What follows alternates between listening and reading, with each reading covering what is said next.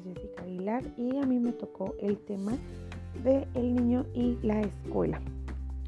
Vamos a estar tocando los temas de lo que es la madurez emocional, la autoestima y el autoconcepto y los objetivos de la escuela en el desarrollo del niño. Bueno, hay muchas cosas que serán nuevas para los niños en, en esta etapa. Las horas que pasarán afuera de casa van a aumentar requerirá mayor independencia, convivirá con más niños y descubrirá nuevas emociones. Para que esta transición sea lo más amigable y emocionante que se pueda, vamos a hablar un poco acerca de los sentimientos que van a experimentar y cómo podemos ayudarlos a familiarizarse con ellos. Madurez emocional. Cuando vemos a un niño caminar hacia su primer día de clases con la mochila en la espalda, lo que podemos pensar es, en que está demasiado pequeño para lo que viene, pero al contrario, están entusiasmados por aprender y sobre todo por conocer nuevos niños para jugar durante el recreo. Claro, por ser una nueva etapa pueden experimentar nervios, pero es completamente normal. Platicar mucho sobre lo que viene les va a ayudar a los pequeños para eliminar esa incertidumbre, dando paso a la confianza y a la determinación de que todo será positivo. Sus conocimientos le brindarán en esta nueva etapa mayor seguridad para poder desenvolverse con otros niños de su mismo nivel. La forma de relacionarse de igual manera irá modificándose, por lo que encontrará más afinidad con los niños de su mismo sexo. En este breve, momento de transición, eh, ya son más conscientes de las emociones de los otros, es decir, su empatía incrementa. Al encontrarse más despiertos emocionalmente, pueden percatarse del ánimo general del contexto en el que se encuentran. La regulación emocional, patrocinada por la vergüenza, se intensificará, pero nosotros no debemos dejar que este sentimiento predomine al grado de paralizarlo y no permitirle superar las situaciones que lo hacen sentir de esta manera. Vamos a hablar eh, de lo importante que es la autoestima y el autoconcepto en esta etapa. El autoconcepto positivo es crucial para fomentar una autoestima alta en los niños. ¿Por qué es importante que ambos conceptos se desarrollen positivamente en los niños? Cuando los niños tienen confianza en sí mismos, pierden el temor a realizar actividades nuevas, los deportes y las matemáticas no suponen pánico y sí son vistas como retos para vencer. Aquí vamos a hablar de algunas este, maneras de ayudar a los niños a cultivar su autoestima para enfrentar eh, esta etapa. Uno de los puntos importantes sería elogiar sus triunfos escolares, participar en sus actividades escolares y recreativas y deportivas, fomentar la toma de decisiones para cultivar su independencia, evitar pedirle cosas que no pueda realizar para, eh, acorde a su edad para evitar el sentimiento de frustración. Por último, la competitividad también es se va a intensificar en la transición de la primaria, puesto que la cantidad de compañeros crece y destacar durante la participación en clase es muy motivante para ellos. Encauzar la competitividad a vías sanas puede ser sumamente beneficioso para un mejor rendimiento escolar.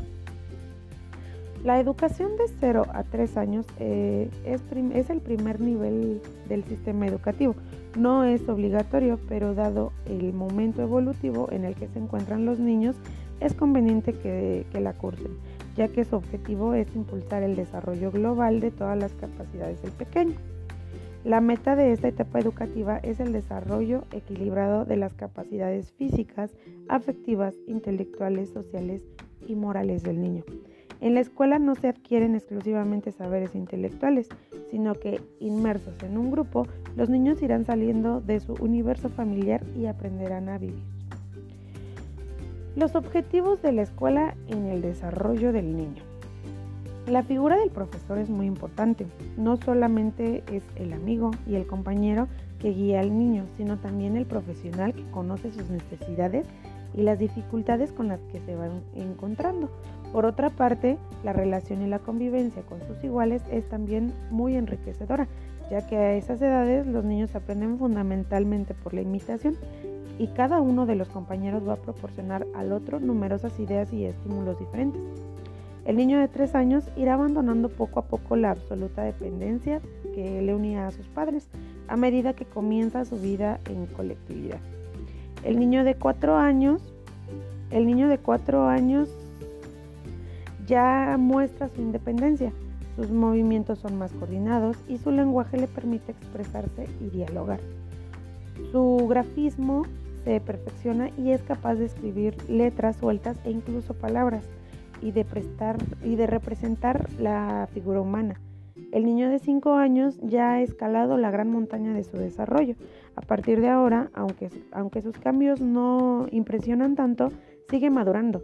Se hace más autónomo, aprende a organizarse y a ocuparse de sus asuntos. A través del juego, el niño experimenta, asimila información, encuentra soluciones a sus problemas y lo más importante, lo hace de forma relajada y disfrutando.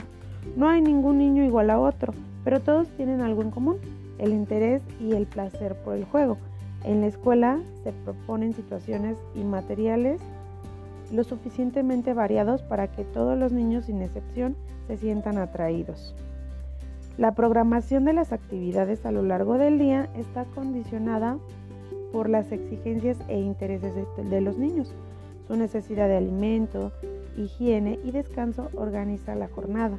Sus cortos periodos de atención, no más de 5 o 10 minutos, y su necesidad imperiosa de moverse y hablar establecerán que a la actividad le, le suceda el descanso y que las tareas que requieren mayor concentración sigan las que, las que permiten mayores esparcimientos. Es muy importante que los niños conozcan y comprendan el horario establecido para su grupo. Eso les ayudará a situarse y orientarse en el tiempo y a tener puntos de referencia claros. Las actividades, que, las actividades se, se suceden sin fin, pero respetando siempre la regla de oro que garantiza el orden de los hábitos infantiles toda actividad que comience debe terminarse y el material empleado de nuevo colocado en su sitio. Estos son algunos los puntos más importantes en la etapa del, niño y la escuela, sobre todo en lo que es el preescolar y la primaria. Eh, como conclusión, yo sí quisiera agregar las, principales ventajas de la escuela infantil, eh, los cuales voy a mencionar. Eh, dice que crea espacios de interacción con los niños de su misma edad y con adultos que potencian su desarrollo. Estimula la comunicación verbal y gestual a través del juego y otras actividades grupales. Fortalece los vínculos afectivos con las personas y estimula la empatía. Contribuye al logro de la independencia y la autonomía infantil, así como la información de hábitos, la, la formación perdón, de hábitos y rutinas fortalece la autoestima y estimula el autocontrol emocional y la asertividad en la resolución de problemas y conflictos. Desarrolla las habilidades motoras finas fundamentalmente a través de juegos y actividades plásticas. Además, también estimula la coordinación motora a partir de aquellos juegos que involucran las actividades físicas. Enseñan al niño las normas básicas de convivencia y de respeto hacia los demás, así como las reglas y los límites. Desarrolla su creatividad e imaginación fundamentalmente a través de los cuentos y los juegos de roles. Favorece el desarrollo del lenguaje y la adquisición de palabras nuevas que amplían considerablemente el vocabulario del niño. Y finalmente potencia la adquisición de habilidades cognitivas complejas y estimula el desarrollo del pensamiento. Pues bueno compañeros, hasta aquí este eh, doy por concluido mi tema. Espero les haya gustado y gracias por su atención.